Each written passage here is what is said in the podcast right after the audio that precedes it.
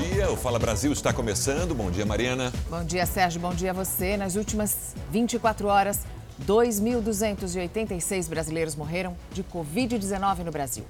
Os recordes sucessivos de mortes criaram um cenário assustador. Os cemitérios não estão dando conta dos sepultamentos e já começa a faltar matéria-prima para a fabricação dos caixões. Parece lixo, mas são restos humanos, ossadas, a face mais assustadora da Covid-19. No cemitério da Vila Formosa, na zona leste de São Paulo, restos mortais estão sendo tirados das covas para abrir espaço e rápido. Essa quantidade assustadora está sendo colocada dentro de contêineres. Um dos funcionários, inclusive, senta sobre a montanha de ossos. Fomos até lá e encontramos os dois contêineres fechados ao lado de um ossário. O trabalho dos coveiros para abrir mais espaço não para, também no cemitério da Vila Alpina. A face mais realista da pandemia é, de certa forma, também chocante. Até a ala infantil está com covas abertas. Onde a gente encontra no cemitério terra remexida, ou assim mais evidente, esses montes de terra vermelha, é sinal que o local foi manipulado recentemente. E te garanto, por todos os lados há terreno desse jeito. Sinal que a única certeza que temos que é a morte está cada vez e mais rapidamente presente entre nós, aqui em São Paulo e em todo o Brasil, e com relação direta com a Covid-19 uma espera mórbida que se vê em quase todo o cemitério. Na Vila Alpina ainda tem um novo setor, o de biossegurança, especial para vítimas de Covid. Três torres com gavetas que cada vez recebem mais corpos. Os sepultamentos e cremações na capital paulista cresceram 11% na primeira semana de março em comparação com fevereiro. Isso que São Paulo não é a cidade do estado com mais morte por Covid nos primeiros dias de março. Encabeçam a lista os municípios de Dracena, Araraquara e Cajamar. Mas faltar vagas pode ser apenas um dos problemas. Podem faltar também caixões. A informação é do presidente da Associação dos Fabricantes de Urnas Funerárias do Brasil. Matérias-primas como MDF, madeira e aço já estão faltando para o setor. Tem bastante pedido em carteira e aí as funerárias passam a, a se preocupar com a falta da urna no estoque e as empresas não têm é, a capacidade de aumentar porque está com a, com a produção restrita devido à falta de matéria-prima. E mesmo com essa situação dramática, muita gente não se intimida. Centenas de pessoas foram detidas em uma festa clandestina na Grande São Paulo. No evento, havia menores de idade, grávidas e até crianças de colo.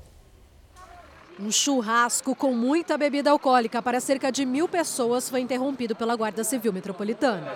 Você não tem medo do vírus? O serviço de inteligência da polícia chegou ao endereço já conhecido por sediar eventos clandestinos no Riacho Grande, em São Bernardo do Campo, região metropolitana de São Paulo, através de uma postagem nas redes sociais. Quando os agentes entraram, mais da metade dos infratores conseguiu fugir. Muitos de barco pela represa. Ônibus foram necessários para levar cerca de 300 jovens até a delegacia. Eles irão responder por desrespeito às medidas sanitárias tomadas para o enfrentamento da pandemia da Covid-19. Mulheres com crianças e gestantes foram liberadas primeiro. Havia crianças de colo e adolescentes. Todo mundo sem máscara. Dez motos aquáticas foram apreendidas. Um cão farejador fez buscas por drogas em dezenas de carros. Uma mulher suspeita de ser uma das organizadoras saiu acompanhada por homens do Grupo de Operações Especiais da Civil. O dono do local foi autuado. Nós estamos passando por uma crise no país no mundo inteiro, então esses jovens têm que realmente é, fazer respeitar as normas de segurança para não transmitir, para não propagar essa doença junto para os seus familiares, para as pessoas que ele conhece, porque infelizmente é um, é um fato lamentável e isso pode causar um problema muito grande para nós. E no transporte público, mais aglomeração. Nossa equipe acompanhou a rotina dos trabalhadores que viajam amontoados no Rio de Janeiro. Nessa situação de caos, O que não falta é confusão. Uma angústia sem fim. Ninguém merece! Trabalhador andar assim, ó, espremido! Ninguém merece isso, não! Mas os flagrantes se repetem diariamente. Passageiros aglomerados nas plataformas, dentro dos ônibus sempre reféns do caos. Durante a reportagem, nossa equipe presenciou um motorista que se recusou a seguir viagem por causa da superlotação. As portas não fecham, o ônibus começa a dar defeito. E o povo começou a reclamar que estava atrasado, que tinha que chegar no horário que ele parasse pelo menos na estação. Ele pegou, abandonou o ônibus com a gente aqui. Me agrediram verbalmente e ainda foram atrás de mim. Tudo porque eles querem andar com a porta aberta. Homens da Guarda Municipal precisaram intervir. Logo depois, o ônibus seguiu viagem. Andar de BRT é mesmo um desafio. O ônibus quebra no meio da pista, as pessoas têm que descer em meio ao, ao, ao trânsito, correndo risco de ser atropelada. Ônibus com pneu careca, amortecedores que não tem, é, ar-condicionado nem se fala. São crianças sendo pisoteadas, são senhoras sendo jogadas de um lado para o outro dentro do BRT porque não tem como entrar. E hoje mesmo, logo depois da entrevista, o flagrante de dois ônibus enguiçados. Olha como ficou a traseira do ônibus. Os passageiros que desembarcam reclamam bastante das condições do transporte e teve gente que levou cerca de uma hora só para conseguir entrar no BRT. É o caso da dona Cristina, de 61 anos. Ela esperou porque queria viajar sentada. Um em cima do outro, não adianta nada. Eu dormi não sei nem quantas horas, demorou para vir. O prefeito Eduardo Paes anunciou na semana passada que iria fazer uma nova licitação para que uma empresa administre o serviço. Sai cedo, chega tarde. Quando volta, chega mais tarde ainda, porque o ônibus quebrou e não tem outro para colocar no lugar. Tenta entender isso. É muito difícil para as pessoas. E agora, flagrantes de lotação também no transporte público de São Paulo. As imagens foram gravadas agora de manhã em alguns pontos da Zona Oeste e da Zona Norte da cidade. Mesmo com todas as restrições impostas na fase vermelha no estado, encontramos essa cena: ônibus cheio de passageiros sem qualquer distanciamento social. Em Goiânia, a justiça determinou uma multa diária para as empresas de ônibus que transportarem os passageiros em pé.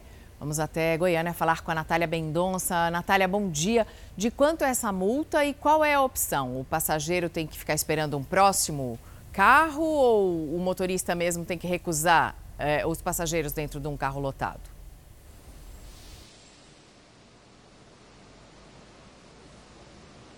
Olá, bom dia a todos. Situação bem complicada, né? De acordo com a Justiça, a multa é de 5 mil reais por dia. A ordem dentro dos ônibus é que os passageiros sigam todos sentados, não pode haver ninguém em pé. E aqui nos terminais de ônibus, eles devem manter uma distância de um metro e meio entre eles, mas não é o que a gente está vendo por aqui não, viu?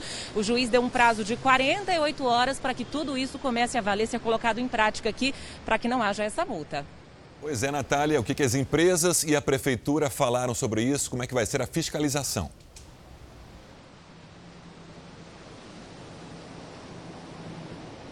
O Sérgio, tanto a Prefeitura quanto a Companhia Metropolitana do Transporte Coletivo disseram que ainda não foram notificadas. Mas assim que isso acontecer, é que eles vão fazer uma fiscalização mais pesada. O que a gente não consegue entender é por que, que já não faz isso agora, antes mesmo dessa notificação, né?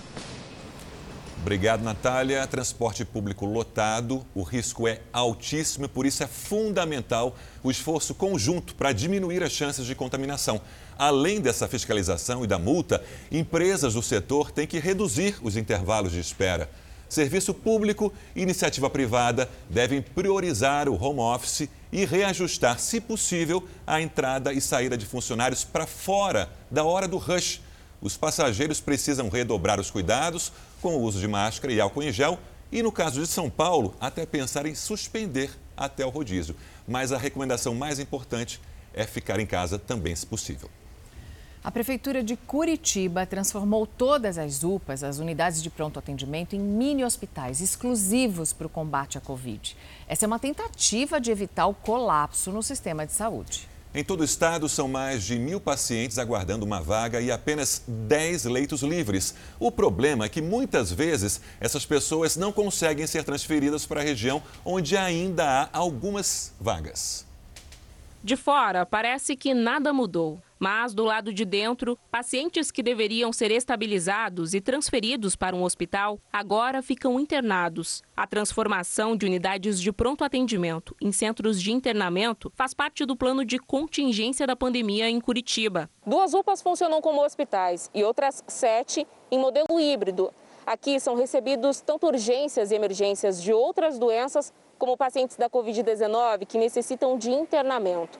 A estratégia, segundo a Secretaria Municipal de Saúde, deve evitar a necessidade de abertura de um hospital de campanha. As nossas UPAs são infinitamente melhores do que abrir uma barraca num campo de futebol. Eu não consigo atender paciente e não vou ter a medicação e o suporte que eu preciso. O plano também inclui a transformação de 42 das 111 unidades básicas de saúde em mini-UPAs para atendimentos de casos leves e moderados. Outras 10 atendem exclusivamente crianças e gestantes. Com essas mudanças, Curitiba espera minimizar a demanda por leitos exclusivos para a Covid-19. Nunca será suficiente leito se não houver atitude das pessoas. Tem um papel do poder público, tem um papel do serviço de saúde, mas tem um papel do cidadão. Eu clamo que o cidadão tem que dar sua parte agora. Acontece agora uma operação contra facções criminosas em São Paulo e na região metropolitana. Pelo menos seis suspeitos foram presos. A repórter Janice Castro acompanha e tem detalhes ao vivo. Janice, bom dia. Os agentes procuram por mais pessoas. Bom dia, Sérgio. Bom dia a todos. Olha, a polícia procura ainda por mais dois criminosos que não foram localizados quatro homens e uma mulher foram presos nessa mega operação da Polícia Civil relacionada ao tráfico de drogas. Uma outra mulher está detida para averiguação.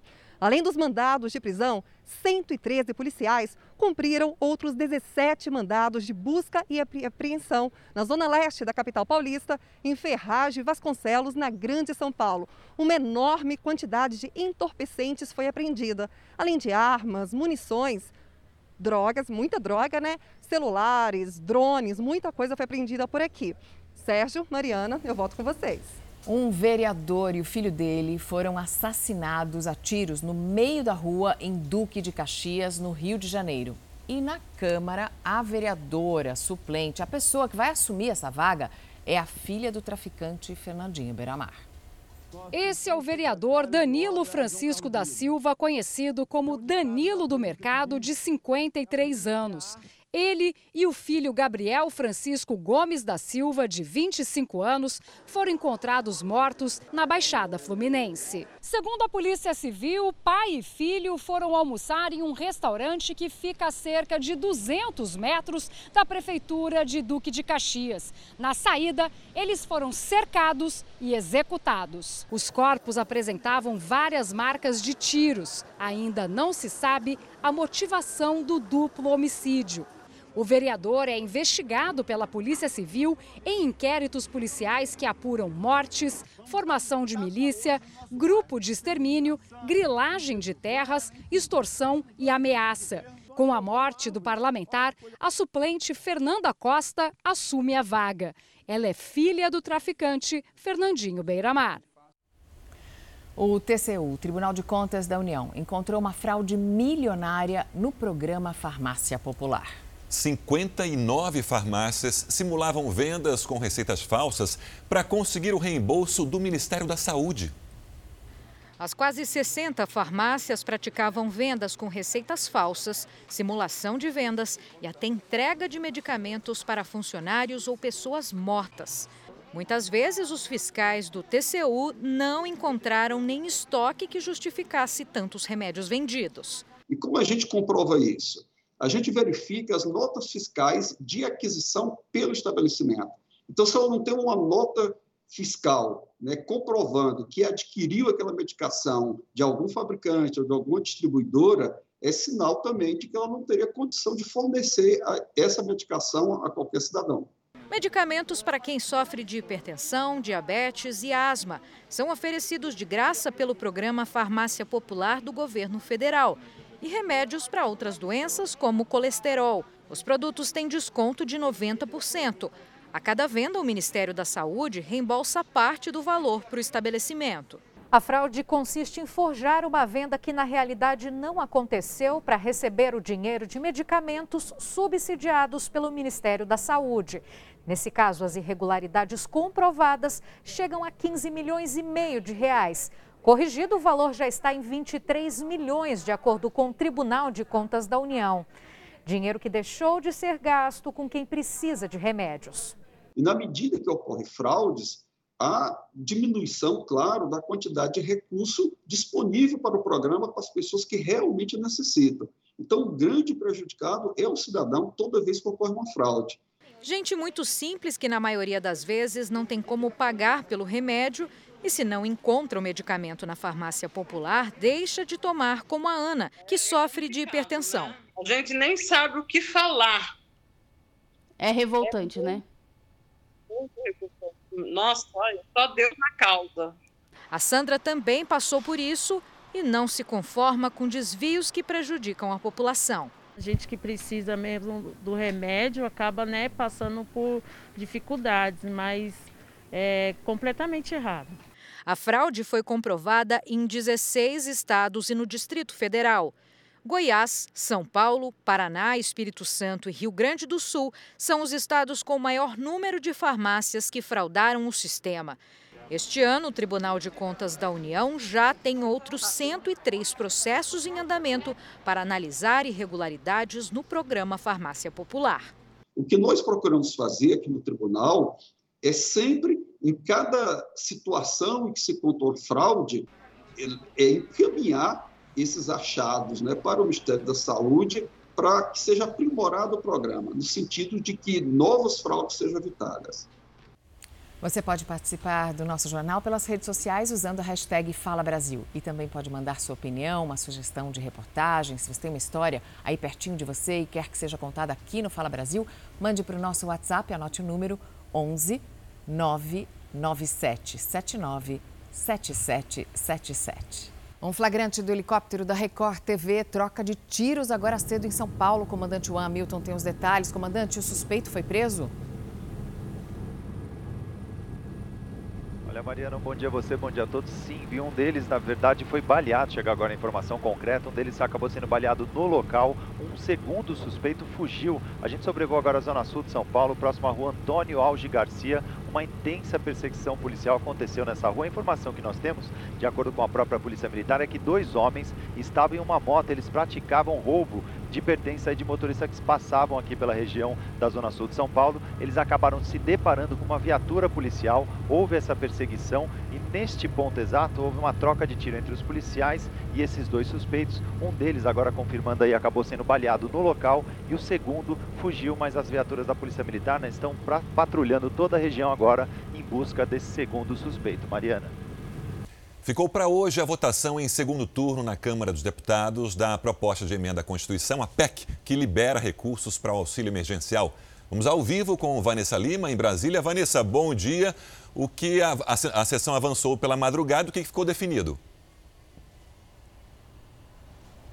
Bom dia. Olha, depois de passarem o dia analisando os destaques da proposta de emenda à Constituição, há mudanças sugeridas no texto. Os deputados retiraram um trecho que terminava com a destinação obrigatória de recursos para fundos e órgãos públicos como a Receita Federal.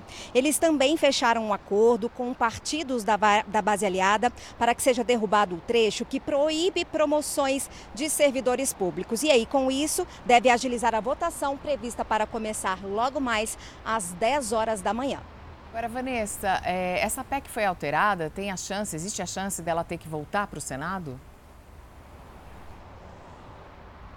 Olha, Mariana, os deputados usaram um mecanismo que dispensa que a PEC volte para análise do Senado. A PEC permite ao governo federal gastar até 44 bilhões de reais fora do teto de gastos com o pagamento desse novo auxílio emergencial. Mariana, Sérgio. Obrigada. Apesar do aumento no número de pacientes com Covid-19, apesar da consequente superlotação dos hospitais, as medidas que restringem a circulação de pessoas ainda causam polêmica. De um lado, o medo de mais um recorde de mortes. Do outro lado, a preocupação de milhões de pessoas de não terem condições de sustentar a família. As regras não mudaram. Só o comércio essencial deveria estar aberto. Mas lojas funcionam clandestinamente até na Avenida Paulista, um dos cartões postais de São Paulo. Enquanto isso, hospitais batem recordes de internações e óbitos. E mais que isso, estão sem vagas. Ou a pessoa morre de corona, que é o que já está acontecendo, ou as pessoas morrem de fome porque não têm o que comer. Ontem, o governo de São Paulo anunciou uma nova fase de vacinação para idosos de 72 a 74 anos. Também foi confirmada a eficácia da vacina do Butantan contra as três novas cepas do coronavírus. E 338 leitos, sendo 167 de UTIs, foram prometidos até o final de março para o Estado. Nós não daremos mais conta de abrir mais leitos. Precisamos ajuda de todos. Precisamos que todos fiquem em casa, só saiam em condições de absoluta necessidade. Mas o governador não mexeu na fase do estado, que hoje é vermelha. O estado conseguiu ontem uma média de 43% de isolamento, com cidades que chegaram a no máximo 63%. A capital do estado ficou com apenas 41%. O índice mede a mobilidade da população por meio das operadoras de celular. Metrô lotado, ônibus lotado, as pessoas estão circulando normalmente. Não parece que a gente está nem na fase vermelha. Para este infectologista, não adianta endurecer as medidas de restrição se nem o básico é fiscalizado. Fazer-se cumprir as normas, não só publicá-las, mas a fiscalização efetiva para que essas normas sejam observadas e cumpridas é o fundamental, não importa o nível de restrição. Se de um lado há superlotação de hospitais e milhares de vidas em jogo, de outro vem a pressão econômica. Lojas de roupas e calçados não são consideradas essenciais, mas os salários dos funcionários empregados por elas são fundamentais. A economia sofrendo contração, isso significa que aumenta o número de desempregados. Mais pessoas desempregadas, menos dinheiro temos na economia e maior a pobreza. A linha entre as prioridades é polêmica e a população paga a conta sempre. Quando chega no final do ano, todo mundo tem que pagar seu imposto, todo mundo tem que, tem que se virar. Todo mundo tem que se cuidar, estar tá consciente, né? Usar sua máscara, se cuidar, mas a economia tem que continuar. É, e por causa do desemprego e também a pandemia, acabou aumentando muito o número de motoboys nas ruas, porque muitos dos que perderam emprego foram para essa área. Também disparou a procura por esses serviços de entrega com tanta gente em casa. Mas o que parece ser um bom cenário para o setor esconde uma realidade bem difícil. Sete da manhã. É hora de vestir a armadura novamente. A batalha é sobre duas rodas, sempre tentando vencer o tempo, fazer o maior número de entregas em um dia. Dá nem para você parar para comer, para beber água, porque se você perder 15 minutos já vai fazer a falta ali na frente no outro pedido. E aí, para você não atrasar o pedido do cliente, você tem que sair correndo. E é na correria que ele chega a andar até 360 quilômetros em um único dia de jornada. Araújo Nunes, 28 anos, há cinco trabalhando como motoboy. Todo dia a gente sai. E, cara, é o perigo da rua. De jaqueta e capacete, eles parecem quase anônimos no trânsito, quando não, invisíveis. A gente é visto como um motoqueiro e acabou. é só isso, é só mais um motoqueiro que está na rua. Este um se chama Edenilson, virou motoboy há oito meses depois de perder o emprego, passou a enfrentar o desafio das ruas. Às vezes a turma não respeita, é fechada que você toma no trânsito, é um que te xinga. Ah, esse motoqueiro não. Então, é o que acontece aí com a gente aí no dia a dia, né? Quantos eles são? Não existe um levantamento oficial. A estimativa é que só na cidade de São Paulo existam um pouco mais de 300 mil motoboys, número que aumentou durante a pandemia. Tem gente que perderam seus empregos, entendeu? Em outras áreas por conta do Covid-19, por conta da situação do país e acabou encontrando aí na, na, na, nas entregas uma maneira aí de levantar um troco, entendeu? São 6h47, vamos começar mais um turno aí trabalhando, vamos jantar e partir fazer mais algumas entregas aí no período da noite. É uma jornada extensa 12, 14, 16 horas de trabalho. Eles dizem que precisam rodar cada vez mais para ganhar o mesmo tanto que algum tempo atrás. A corrida é 5 litros de gasolina, é 5. E aí? A gente vai de graça, né? É o que eles chamam de precarização do trabalho. Tem aplicativo pagando menos de um real o KM rodado. Nessa corrida contra o tempo, muitos, infelizmente, acabam ficando pelo caminho. No ano passado, foram mais de 245 mil acidentes com motociclistas no Brasil. 175 mil sofreram ferimentos tão graves que ficaram com invalidez permanente. E mais de 17 mil motociclistas morreram. É o medo de quem vive sobre duas rodas e medo de quem os espera em casa. Eu, eu fico com o coração a mil. Tipo, se às vezes eu mando mensagem, às vezes ele tá na correria até no serviço. Se ele não me responde, eu já passo um filme na minha cabeça. Quando Araújo finalmente volta para casa, já é quase outro dia. Agora são 11h15 e essa é a rotina do motoboy. Cheguei, agora vou tomar banho, jantar e dormir. Amanhã tem mais. Diferentemente do que era observado até pouco tempo, as crianças estão mais vulneráveis à Covid. Só em Minas Gerais e São Paulo já são 91 mortes de crianças até 9 anos de idade. Foi no final do ano passado que Laura, de 5 anos, começou a apresentar sintomas. Em seguida, veio a confirmação que ela estava com Covid. Ela começou reclamando de dor de cabeça. Ela teve uma dor de cabeça, depois ela teve febre, e depois dor de cabeça de novo. E aí, nesse tempo, eu e meu marido começamos a ter sintomas e resolvemos fazer o teste e deu positivo. A gente ficou bem assustado. Foram cinco dias de tratamento. A Laura melhorou, mas a Sabrina continua de olho no estado de saúde da filha. À medida que os casos de coronavírus avançam em Minas Gerais, aumenta também o número de crianças com a doença. Segundo o boletim divulgado pela Secretaria de Estado de Saúde, ao todo já são 29 mortes confirmadas de crianças entre 0 e 9 anos. Belo Horizonte registrou três mortes infantis. Ribeirão das Neves e Contagem registraram duas e Betim tem um registro. 14 mortes foram de bebês de até um ano e as outras 15 de crianças de 1 a 9 anos. A situação não é diferente no resto do país. No Rio Grande do Sul, 34 crianças estão internadas em UTIs e na Bahia, 24. No Amazonas, 41 crianças menores de 5 anos morreram por complicações da Covid e no estado de São Paulo foram 62. Em Maceió, capital de Alagoas, 15 bebês foram contaminados na maternidade deste hospital público. Agora, o hospital isolou a UTI onde elas estão. Alguns bebês são filhos de mães já infectadas pela doença, mas outros podem ter se contaminado na própria UTI. Os médicos ainda não sabem dizer o motivo do aumento de contaminações, mas a alta pode estar relacionada com as variantes do vírus que circulam no país nos parece que esse vírus é mais agressivo, causa doenças mais graves, inclusive em pessoas que, que não têm comorbidades. Se essa impressão será confirmada pelos estudos, aí não dá para ter certeza. É, e um estudo já mostrou que a variante britânica do coronavírus pode ser até 64% mais mortal do que as outras.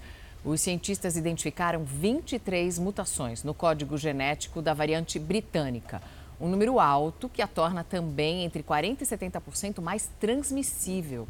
No estudo, foram avaliados quase 55 mil pacientes.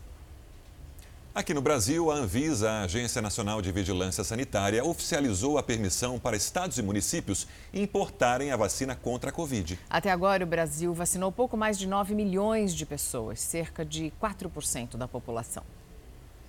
A resolução da agência regulamenta a autorização excepcional e temporária para a importação por estados, municípios e Distrito Federal de medicamentos e vacinas para a Covid-19 que não possuam registro sanitário ou autorização para uso emergencial no Brasil.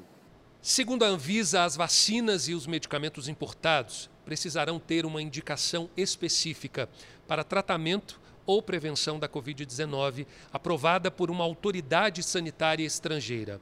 Ainda segundo a decisão da agência, quem importar medicamentos ou vacinas será o responsável pela qualidade, eficácia e segurança, assim como pelo monitoramento do transporte. O ministro da Saúde, Eduardo Pazuello, reduziu novamente a previsão de vacinas para distribuir a estados e municípios em março.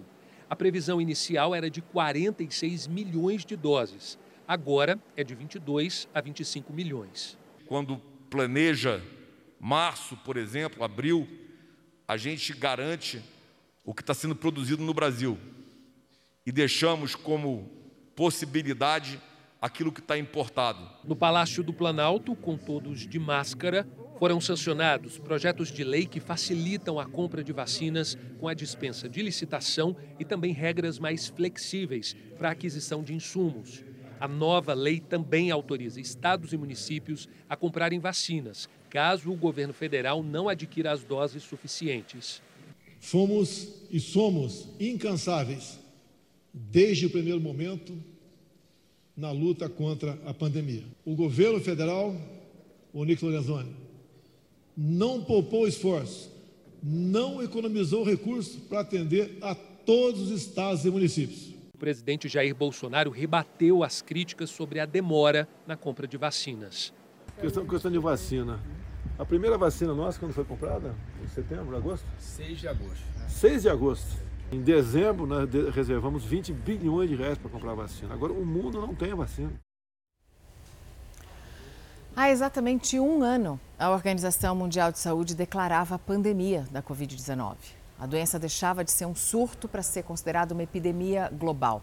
Vamos então ver como estão os números de casos e de mortes. No mundo, já são mais de 118 milhões de casos. Os Estados Unidos lideram esse ranking, seguidos pela Índia e o Brasil aparece em terceiro, com mais de, cento, mais de 11 milhões de casos. Em seguida vem a Rússia. Quanto às mortes, já são mais de 2 milhões e meio de mortos em todo o mundo. O Brasil fica atrás apenas dos Estados Unidos.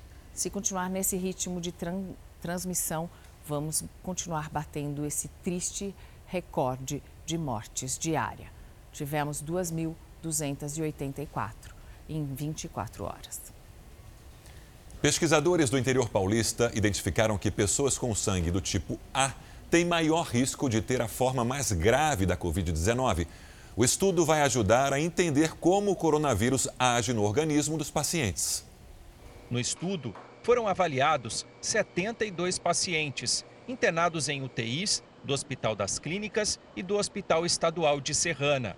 37 deles eram do tipo A, onde a evolução da doença foi rápida, e 28 do tipo O, que tiveram desempenho melhor ao tratamento. A desconfiança de que pacientes com sangue tipo A tinham mais resistência ao tratamento contra a Covid-19 surgiu na observação dos médicos nas UTIs. Nós observamos que havia uma, um número, uma proporção muito mais alta de indivíduos do tipo A na UTI com a Covid do que seria de esperar com base na nossa população. O estudo inédito no Brasil vai ser publicado na revista da Sociedade Britânica de Hemoterapia, com a recomendação para que os médicos identifiquem logo no início do tratamento o tipo sanguíneo dos pacientes. No Brasil, 45% da população tem sangue tipo O, 42% é do tipo A, o restante dos tipos B e AB. E o Senado aprovou uma proposta que altera o sistema de cobrança e pode vir a reduzir o preço dos pedágios. Vamos falar ao vivo com a Lívia Veiga. Bom dia, Lívia. Como funcionaria então esse sistema que foi aprovado pelos senadores? Oi, Mariana, bom dia para você e a todos. O pedágio seria cobrado proporcionalmente à distância percorrida pelos motoristas em estradas e vias urbanas. Hoje é cobrado um valor fixo de acordo com a categoria do veículo: carro, moto ou caminhão. Lívia, parece bem justo isso. Agora, como seria feito o monitoramento da distância percorrida? Olha, Sérgio, o Conselho Nacional de Trânsito ficaria responsável por disponibilizar, por viabilizar os meios técnicos que possibilitem a contagem dos quilômetros rodados.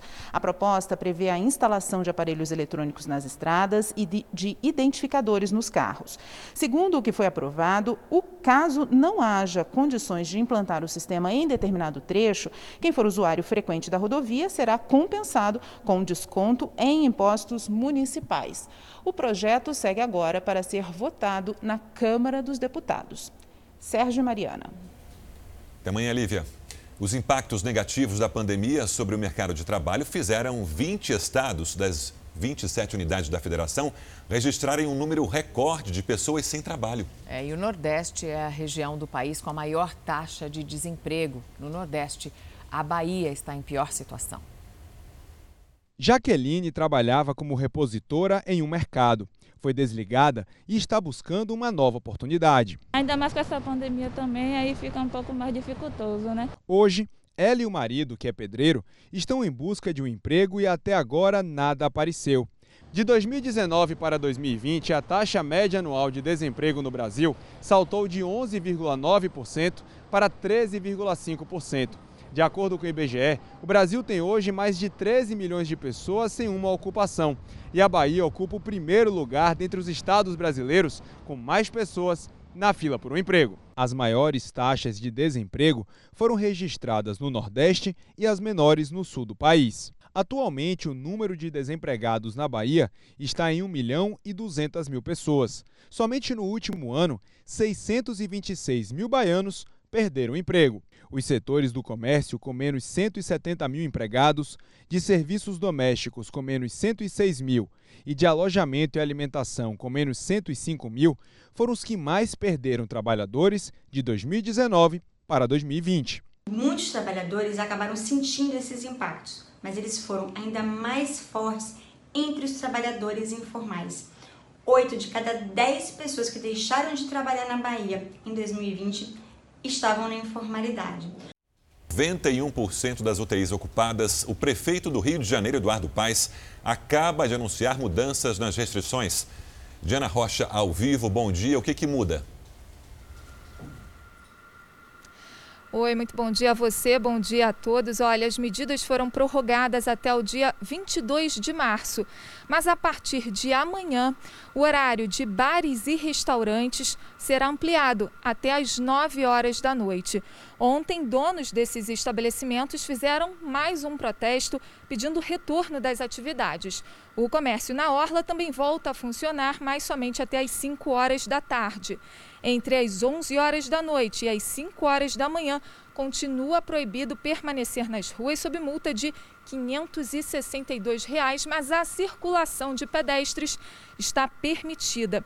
Eventos, festas, rodas de samba também estão proibidos. O funcionamento do setor de serviços, das repartições públicas e do comércio em geral será escalonado justamente para evitar aglomerações no transporte público. Diana, e o que foi dito sobre a criação de novos leitos, a abertura de novas vagas de UTI?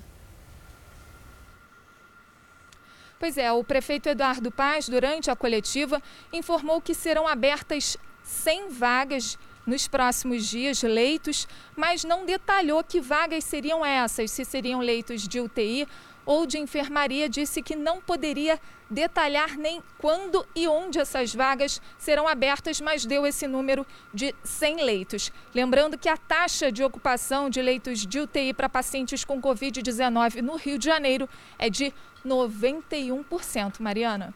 Lembrando também que já morreram entre os profissionais de saúde de Covid-19 aqui no Brasil mil pessoas. Mil. Mil pessoas a menos para trabalhar nessa linha de frente. Leito de hospital é uma coisa, leito de UTI é outra, completamente diferente. Quando um político do executivo, do judiciário, do legislativo, quando um político, uma autoridade faz uma declaração, ela tem que ser um pouco mais específica para trazer os números em que a gente possa confiar. Abrir leitos sem novos leitos não quer dizer abrir leitos de UTI. Então fica o nosso questionamento ao prefeito do Rio de Janeiro, que vai flexibilizar as regras lá uh, na cidade. E os deputados do Distrito Federal aprovaram um texto que estabelece a obrigatoriedade da vacinação contra a Covid para o acesso à escola e benefícios sociais. O Guilherme Bortanova tem as informações. Guilherme, bom dia. No papel é tudo muito perfeito, mas como cumprir essa proposta se faltam vacinas? Pois é, Mariana, essa é uma pergunta importante a se fazer nesse momento, né? Muito bom dia a você, muito bom dia a todos que estão com a gente no Fala Brasil. Olha, a proposta aprovada pela Câmara Legislativa aqui do Distrito Federal em segundo turno é polêmica e cheio de evasivas, né? O texto prevê que a vacina seja uma exigência para acessar, por exemplo, benefícios sociais a partir do momento em que o governo do Distrito Federal eh, conclua o protocolo de vacinação. Por enquanto, temos vacinados aqui os profissionais de saúde e hoje começou a vacinação a partir dos 74 anos, um ano a mais do que a vacina aplicada, que era aplicada até o dia de ontem. Agora, Guilherme, essa questão de associar o acesso à escola e benefícios sociais à vacinação não abre aí um espaço para contestações judiciais? Exatamente, Sérgio. Abre sim, isso pode ser contestado. É aquela velha discussão sobre o direito individual e o interesse público, né? Muita gente reivindica o direito de escolher se vai vacinar ou não, de decidir essa questão, mas ao mesmo tempo as autoridades precisam de uma cobertura, há necessidade de uma cobertura vacinal mínima em termos de saúde pública. E é bom lembrar também que no mês de dezembro, os ministros do Supremo Tribunal Federal decidiram por 10 votos a 1 que exigir a vacina, a obrigatoriedade da vacina é constitucional, não há um ferimento à Constituição. Eles decidiram, inclusive, e aceitaram, inclusive, medidas eh, de restrição às pessoas que decidirem não se vacinar, por exemplo, impedir que elas acessem alguns locais ou mesmo que exerçam algumas funções. Eles também reconheceram o direito e o poder dos municípios e dos estados para definir as regras da vacinação em seus locais. Portanto, essa discussão que está em andamento aqui no Distrito Federal, ela cumpre e vai ao encontro do entendimento do Supremo. Mariana e Sérgio. O governo de Portugal anuncia hoje um plano de reabertura do país. Vamos ao vivo a Lisboa falar com a correspondente Ana Paula Gomes. Bom dia, Ana Paula. O que se sabe até o momento aí em Portugal? Bom dia, Mariana, Sérgio, todos que acompanham a gente aqui no Fala Brasil. Olha, essa reabertura deve começar na terça-feira com a volta das creches e da pré-escola. E aí os professores devem entrar no grupo prioritário da vacinação. O governo também estuda a volta das livrarias e salões de beleza nesse primeiro momento, com horário reduzido e também limite de pessoas. Já os restaurantes, esses, só devem voltar em maio. O país que teve a maior taxa de contágio da Europa sofreu com a superlotação dos hospitais, registra queda no número de casos nos últimos 30 dias, ainda bem. Bem, Ana, e apesar da pandemia, Portugal tem sido disputado, muito disputado pelos brasileiros. Eles dominam os pedidos para morar aí no país. Quantos títulos de residência foram emitidos no ano passado, Ana? Olha, mais de 117 mil, 42 mil para os brasileiros, cerca de 36%. O número inferior a 2019, mas Portugal segue disputado aí pelos brasileiros. Depois dos brasileiros vem os britânicos, aí os indianos, angolanos e italianos, gente de toda parte do mundo, Sérgio. 117 mil, muita coisa. Obrigado, Ana. Se você está à procura de uma ilha para chamar de sua, então atenção: uma casa de leilões dos Estados Unidos está vendendo a maior ilha das Bahamas. O problema, claro, é o preço. O lance inicial é de 110 milhões de reais. O terreno, em meio ao Oceano Atlântico, vai ser anunciado para compra no dia 26 de março. A ilha tem 9 quilômetros de costa tem areias branquinhas e é cercada por águas azuis cristalinas. A paisagem é perfeita para a construção de um resort luxuoso. Quiser 20 mil, eu dou. Agora, uma outra pechincha. A Itália também promete ser alvo do interesse de estrangeiros, isso porque alguns vilarejos no interior do país têm colocado casas à venda por menos de um euro, sete reais a pessoa compra a propriedade por um valor simbólico, só que tem que fazer um depósito prévio que varia entre 13 a 34 mil reais para garantir a propriedade. A partir daí, os novos moradores terão um prazo de até três anos para reformar a casa. A ideia é atrair turistas e modernizar a região, preservando essas construções mais antigas que inclusive correm o risco de cair. Tá aí, açaí, mas em conta dá, né? É, então, eles dão por um euro para você depois gastar uns 200 ou 300 mil na reforma. Mas é mais barato que a ilha do Caribe. Bem mais barato. Mas eu prefiro morar na praia. E hoje faz 10 anos que um terremoto provocou um tsunami e um acidente nuclear até em Fukushima, no Japão. Mais de 18 mil pessoas morreram. Para prevenir catástrofes como essa, o governo japonês investiu pesado em prevenção. A correspondente Silvia Kikuchi foi acompanhar de perto como funciona um centro especializado em desastres. Em 11 de março de 2011, a terra tremeu durante seis minutos em Tóquio e toda a costa nordeste do Japão. O terremoto de magnitude 9 foi o pior da história do país veio seguido de ondas gigantes e um acidente nuclear. Mais de 18 mil pessoas morreram na tragédia. A cidade de Ofunato, na província de Iwate, foi bastante atingida.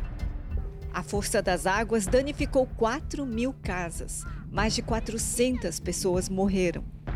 Nós estamos a cerca de 30 metros acima do nível do mar.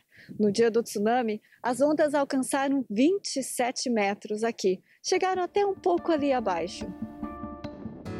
Dez anos depois, os moradores são protegidos por muralhas que separam a terra do mar resultado de um investimento equivalente a 70 bilhões de reais feito pelo governo.